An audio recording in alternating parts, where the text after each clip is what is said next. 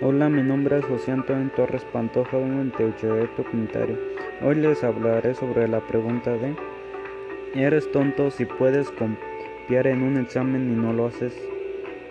Hoy no estudié de suerte, son las 8.15 y estrena la mañana con un examen de filosofía. No, no has entendido tiempo de preparar toda la materia. Tu apasionante vida social y te exige cada vez más dedicación. Rezas para que el profesor no te pregunte por la manifestación de Aristóteles. El profesor comienza a repartir los exámenes con una samurái asesina las cabezas de sus enemigos.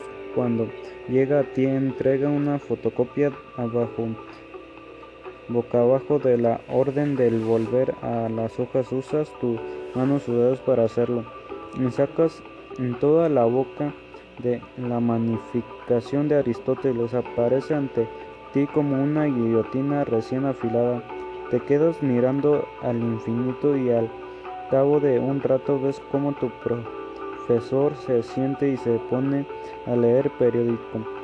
La elevada temperatura del calefactor y las copas de vino que bebió la noche anterior aprovechas que en los pocos minutos cae en un plácido sueño con el profesor en un brazo de Morfeo, tienes una oportunidad única para copiar con total impunidad.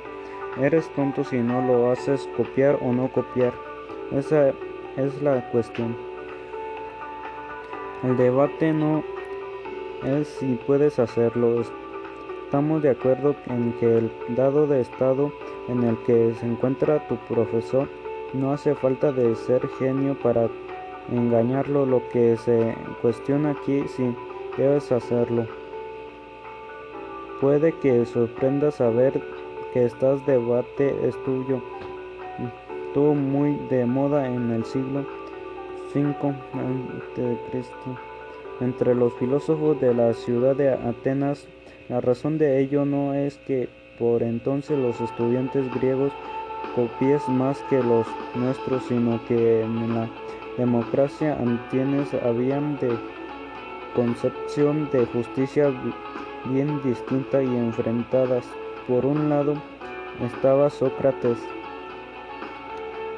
un filósofo que decidió su vida educar a los jóvenes para que fuesen justos tan importante era para él que su disciplina fuese ciudadanos honrados en que les enseñó que es preferible sufrir una injusticia que cometerla.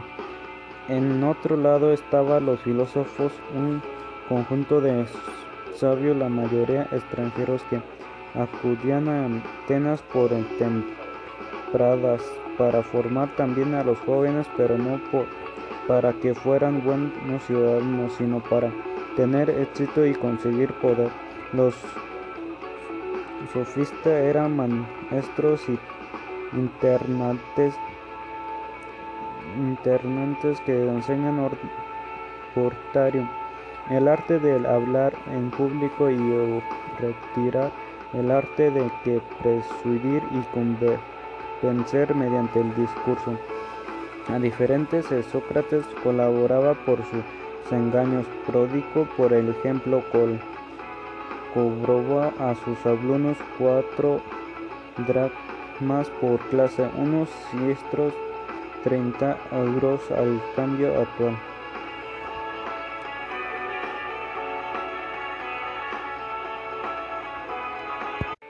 Este tipo de teoría acaban a Sócrates de sus casillas. El viejo maestro de filosofía se enfadaba mucho con esta clase de discursos que no buscaban la verdad sino manipular y presudir. Para Sócrates las leyes son sagradas y deben respetarse. Siempre los sofistas en cambio deberían de la idea de justicia y realidad, lo que entonces por bueno y justo depende de la sociedad en la que hayamos nacido. Cambio de país, mm, mudarse, costumbres habían costumbres sin mudarse de leyes, también de leyes y tu manera de entender la justicia también lo harán. Por ejemplo, en la vecina espera existen unas leyes que los atenienses consideran abominables. La justicia su espertana estipulaba que al nacer un niño este fuera bañado en vino por su madre, si era la suficiente fuerte para resistir el baño. Podía pasar la siguiente prueba en la que el padre de la criatura debía llenarlo ante el consejo de ancianos para que lo examinaran si estaba deforme o enclenque era rechazado y si lo conducía a un conocimiento de fijación desde él que se le dejaba caer, pero no hace falta que nos pongan tanta drástico. Por ejemplo, en España las leyes estipulan de los menores de diseños 18 años no podrán beber alcohol ni tampoco podrán compartir tipos de bebidas. En cambio, la justicia alemana permitía que a partir de los 17 años se podía comprar y consumir cerveza, champán o vino, lo que es injusto en una región de Europa es justo en otro.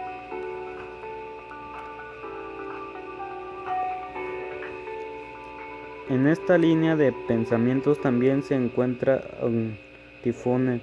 Este sofista te aconsejará respetar las normas únicamente cuando creas que te pueda pillar. No sigas las leyes de los hombres, solo las que naturaleza te impone.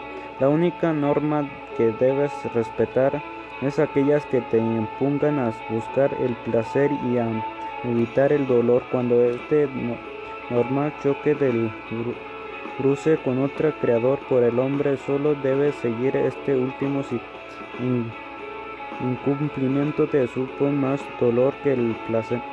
Es decir que estás seguro de que no te va a pillar copiar todo lo que puedas y más porque el dolor de superar y tener que volverse a chapar la manifestación de Aristóteles es un mal que debes evitar por todos los medios a tus alcances. Volvamos al examen. ¿Por qué imaginó que te interesaba resolver cuanto antes sus dudas morales sobre las opciones de copiar? Empecemos por conocer cuál es la opción que tienen los sofistas sobre la posibilidad de saltarse la ley Krasnico. Nació en la actual Turquía y desde allí viajó hasta Grecia, donde se forjó escribiendo discursiones para otros y dando clases sobre cómo hablar en público.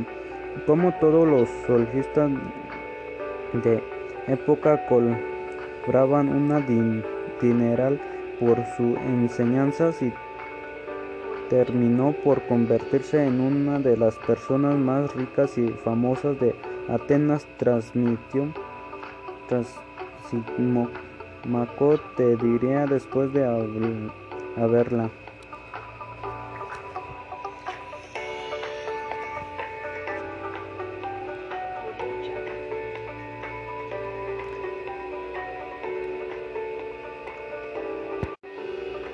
En este caso de ser declarado culpable la sentencia era la condena a muerte por medio de la ingesta de venente la situación durante el juicio. Sócrates realizó una defensa de su vida y de su penacimiento. No se retrató ni solo de sus ideas y usaba irónico sentido del humor contra los jueces.